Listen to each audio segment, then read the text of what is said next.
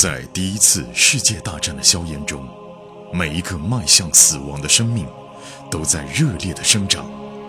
汇天、颜亮双人播讲一战史诗巨作，让你像追美剧一样追历史，追历史，穿越火线，第一次世界大战。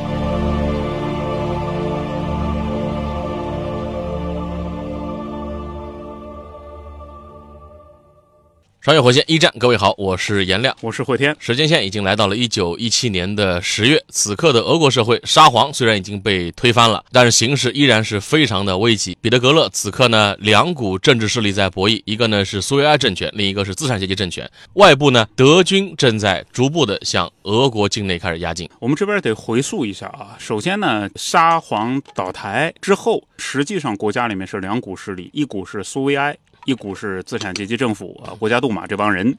那么后来呢，国家杜马逐步的权力边缘化，苏维埃势力越来越强。后来杜马那边就急了嘛，想发动军事的反革命，后来又挫败了。挫败了以后呢，现在苏维埃内部也有问题。布尔什维克当时并不和苏维埃算是同一个概念啊，布尔什维克是苏维埃的一部分。但苏维埃里面也有一些人，就是妥协派、中间派等等啊，保皇派。那么这些人呢，确实现在通过几次的博弈以后啊，布尔什维克很明显是准备单干了。格雷格里和布尔什维克领导人就离开了总部，避免引起秘密警察的注意嘛。第二天早晨啊，布尔什维克领导人就要在一起开会了。注意啊，格雷格里现在也算布尔什维克领导人，因为他是中央小组成员，中央委员会的呀。他是聚齐了以后，布尔什维克围坐在一张大桌桌边，列宁一直没到。因为要躲秘密警察嘛，等到十点，列宁来了，经过了乔装打扮，头上戴着一个假发，一直往下滑，格里格里看了就想笑啊。不过列宁提出来的决议是一点都不可笑，列宁要求立刻进行一次由布尔什维克领导的武装起义，推翻临时政府，夺取政权。格雷格里很高兴。因为这一天迟早得来，终于在人们当中最强大的那个领袖拍板了。列宁讲了整整一个小时，和往常一样啊，一边敲着桌子，一边发布自己的观点。也有人跟他意见不一样，但是列宁呢会把那个人训斥一番。其实这样的一种工作作风，照理说不容易得到投票，有点简单粗暴。你说你把我骂了一顿，我后来还投你吗？但是列宁见多识广。他的那种如铁锤一般的逻辑论证啊，让你即使是被他臭骂了一顿，你也得无条件的服从他，因为他说的是对的。一开始呢，格雷格里就站在列宁一边了，因为现在的事情最重要都去就是夺取政权。不过这时候谁也没有想到，唯一一个坚决反对的就是列宁的亲密战友基诺维耶夫，他呢就说列宁的战略太冒险。他觉得，如果说啊，布尔什维克发动起义，有可能反而给右翼找到借口清洗布尔什维克。基诺维耶夫他就认为，现在我们就集中精力赢得制宪会议选举。现在的情况是，只要坚持，我们就能赢。再等一个月就选举了。对，但是他也可能没意识到，资产阶级这个杜马完全可以以战事紧急来为理由，无限期推迟这个选举啊。列宁是勃然大怒，他说：“你还看不出来啊？临时政府永远不会举行全国大选。你如果看不出来，你就是个白痴。”结果呢，这时候有两个人站起来，坚决支持列宁，一个就是托洛茨基，一个叫斯大林。斯大林出来了。这个时候，站队。嗯，很重要，很重要。嗯，但托洛茨基呢，他是试图啊，让双方都有台阶下。他说呢，啊，再等十天，再等十天呢，我们号召一个全俄苏维埃代表大会，你看行不行？结果列宁又发火了，列宁说不行。哎，格雷格里觉得这这没有不行啊。妥协一下嘛，有什么不行呢？托洛茨基说啊，哎，这个列宁同志，你想想啊，苏维埃全俄代表大会只要开了，我们苏维埃就能统一，而我们布尔什维克是大多数。对，因为如果选的话，我们是胜券在握的。对呀，是不是要等着十天？呃，这样的话，就苏维埃我们能保持它的统一团结，然后全力以赴把资产阶级政府给它吞掉。这个事情为什么不干呢？制宪开不起来，至少苏维埃全俄大会是能够开的。然后列宁他就分析啊，哎，你听啊，如果呢代表大会。形成了一个政府，那肯定是联合政府，对不对？那么进入联合政府的布尔什维克是什么人呢？那肯定是大家都得接受的那种人，所以一定是布尔什维克当中的中间派。你现在要开全俄苏维埃，你不是说整合苏维埃，你是分裂布尔什维克，而且最后得好处的是谁？只会是反革命的叛徒啊！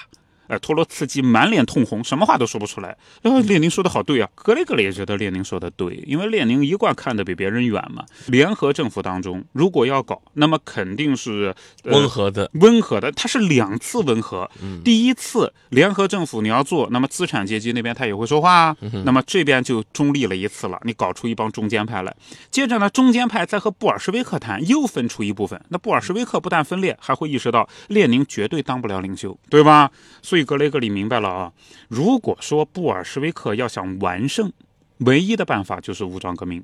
激烈的争论一直持续到凌晨，最后呢，十二个人投票，十票赞成，两票反对，武装起义。不过列宁还是没有完全达到自己目的啊，因为日期没定，列宁是希望越快越好。越快越好，他巴不得明天呢。实际上早一点好。如果德国人真的他就占领了彼得格勒呢，那这前面的事情全白忙了。那就要一致对外了。那个对啊，会议结束以后，列宁的夫人拿出来了奶酪、香肠和面包，招待饥肠辘辘的革命者。因为列宁定下来的规矩是，开会结束之前大家都别吃饭。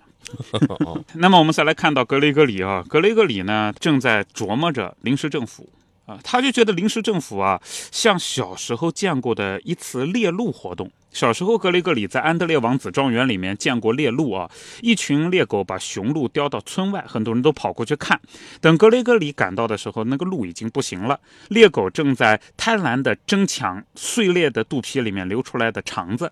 猎人们骑在马上饮白兰地，表示庆祝。但是即使落到这步田地啊，那个野兽那只鹿啊，仍然在奋力地进行还击。它甩动凶悍的鹿角，试图刺穿狗的身体。但是最后那只鹿还是倒在了血泊当中。格雷格里现在就想呢，这个临时政府就像那头鹿，嗯，除了临时政府自己的那帮人，所有人都知道临时政府已经完蛋了。接着，俄国的寒冬像拳头一样砸中了彼得格勒，冬天来了。这个俄国的冬天可不是开玩笑的啊！啊，这个所谓战争史上的 bug 一战、二战时期，谁在俄罗斯冬天来进犯，嗯直接就是 bug 级的败退啊！呃，危机也是到达了顶点，因为人们还不但要面包，还得要煤啊、御寒，御寒，御寒啊。嗯，布尔什维克又将斗争委员会更了个名，变成军事革命委员会了，由托洛茨基担任领导人。托洛茨基，我们说一下这个人啊，他长得有点丑，大鼻子、高额头、鼓胀的眼睛，透过眼镜盯着别人。但是托洛茨基呢，你听他讲话，他就很有魅力和说服力。就是和列宁相比啊，列宁他是用自己严密的逻辑论证出来一个观点，但如果你不服，列宁就吼你。可托洛茨基呢，他更加善于循循善诱。所以啊，格雷格里觉得可能托洛茨基也是个不错的领导人。他更擅长向普通民众、嗯，党外人士对。去演讲、嗯。说服。对。列宁呢，在做到党内的这种统一一致的意见的时候，更有效率一些。啊，当然了，我们这边也得说一下，几年后，在列宁身体不行了以后啊，他留下政治遗嘱，叫做《给代表大会的信》。在政治遗嘱里面写明，由托洛茨基取代斯大林成为党总书记，并且呢，在列宁走以后呃领导苏共。但是毫无疑问嘛，历史并没有按照列宁设想的那样来，但那是后话。那我们再来看到时间，十一月五号，两天后，全俄代表大会就要开始了。其实，在全俄代表大会开始之前，也没有发生武装起义，因此列宁那时候反而被动了。格雷格里参加了一次由军事委员会召开的群众大会，在彼得格勒的要塞里面举行啊。彼得格勒要塞里面所有的部队都派代表来了。从中午开会，持续了整个下午，数百名士兵在堡垒前面的广场上进行政治辩论。有意思的是呢，他们的军官啊，气冲冲地站在一边，根本插不上话，也无可奈何。后来，托洛茨基赶到了会场，引起了雷鸣般的掌声。听取他的讲话，大家投票决定提出一个口号：拒绝接受政府领导，要托洛茨基，不要克伦斯基。克伦斯基是资产阶级政府领导人嘛？而且呢，在格雷格里徒步离开广场之前啊，要塞的大炮就已经对准了河对面的东宫。克伦斯基但凡这时候懂得进退，就主动辞职好了嘛。第二天，托洛茨基又宣布啊，采取预防措施，就避免军队内部发生反革命。他要求各个部队，包括赤卫队，都忠于苏维埃，忠于布尔什维克，同时接管桥梁、车站、派出所、邮局、电报局、电话局、国家银行。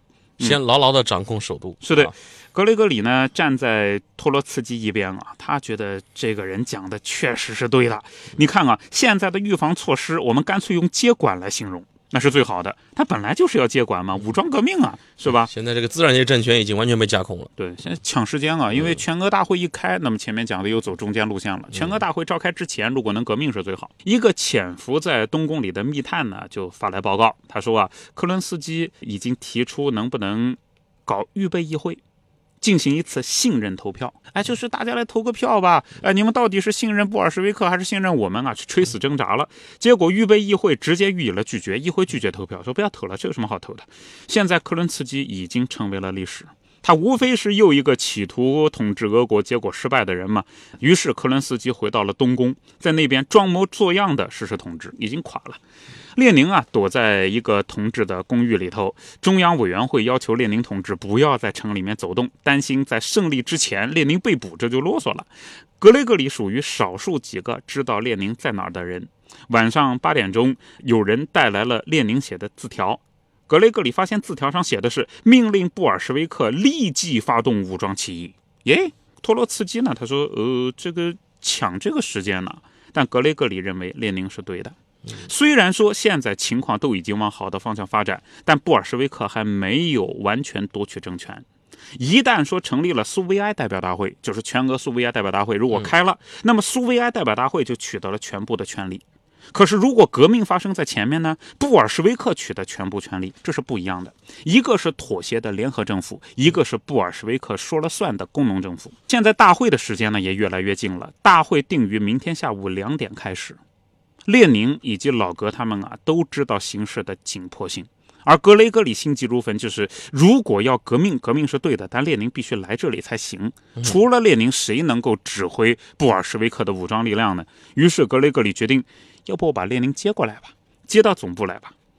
那天晚上啊，北风冷飕飕啊，穿透了格雷戈里军服外面的皮大衣。市中心呢是看上去还是一切正常的啊，只是看到有更多的列宁写的小册子了。那列宁的小册子有标题的“布尔什维克能够掌握政权吗？”啊，这个在列宁全集里头有啊。格雷戈里并没有买，因为这个东西是他印的。当然，他也知道问题的答案。等到了列宁那里呢，格雷格里没有费太多的唇舌，便说服了列宁。格雷格里就一句话：除了您，没有其他的同志会采取最后决定性的一步。所以列宁觉得还是冒险，你现场指挥一下，现场指挥吧啊，。这最关键的时刻到了。啊，对，列宁在桌子上留了一张条子，条子上写啊。姐姐，他待在姐姐家。我去了你不想让我去的地方。再见。格雷格里又检查了一下自己的手枪，给列宁戴上假发，外加一顶工人的帽子，穿上破旧大衣，两个人出了门。那格雷格里现在的任务就重了啊，保卫列宁。他是唯一保镖啊。老哥检查了一下自己的手枪，哎，没事儿啊，枪里面子弹都是装好的，随时要提防，不要撞到什么警察小分队，呃，让人认出列宁就麻烦了。如果列宁遇到威胁，格雷格里决定肯定是毫不犹豫的首先开枪。两个人是搭电车，呃，列宁呢，居然还问了女售票员最近对于政治动向有什么看法，就这人绝对闲不住。等到了地方，托洛茨基向列宁汇报，就赤卫军现在已经控制了城里面的要害地点。但列宁说啊，这个远远不够。出于象征性的目的，革命军队必须要夺取东宫，要逮捕临时政府的部长。这种行动才会让民众相信权力已经更迭。那么格雷格里也知道他是对的，因为此刻在俄国民众心里边，东宫还是最高权力象征。谁坐在东宫里办公，这是不一样的。不一样的啊。嗯，托洛茨基于是开始拟定夺取东宫的计划，而这一夜格雷格里都没有回到卡捷琳娜那边，必须万无一失啊。老哥知道呢，革命的最终行动必须要彻底啊，必须要彻底。整个计划呢，说起来也不复杂，但老哥就担心啊，托洛茨基的时间表。进攻的部队的主体是由起义的水手组成的，他们会坐火车，会坐轮船抵达。现在电报已经拍出去了，他们凌晨三点钟出发，他们。最多的那种部队来自于喀朗施塔德，我们前面讲的嘛，深红啊、呃，离这里三十多公里。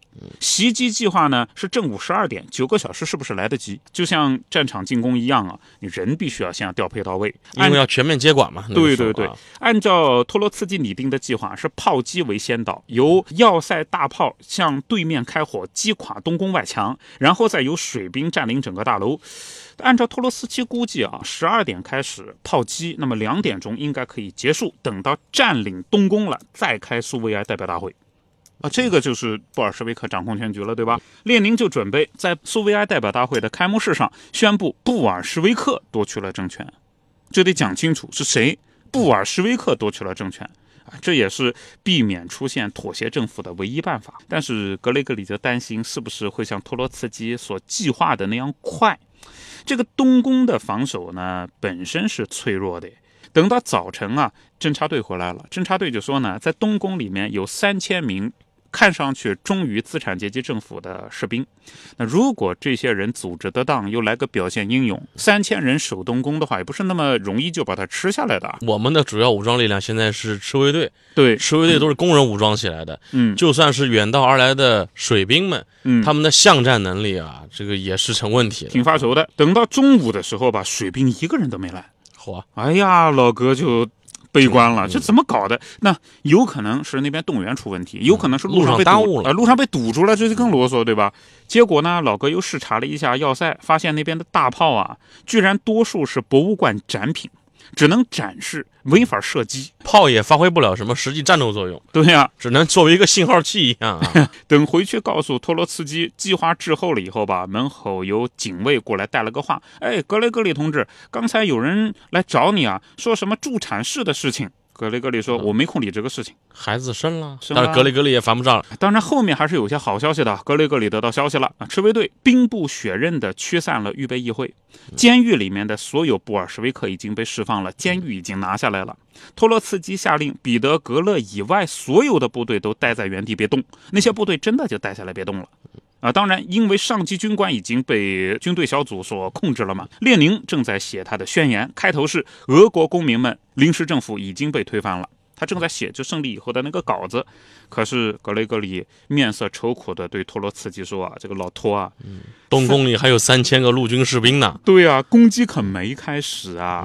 现在看起来三点钟之前没法结束战斗。”哎，托洛茨基说：“不要紧，开幕式推后。”啊，于是呢，格雷格里返回了东宫前的广场。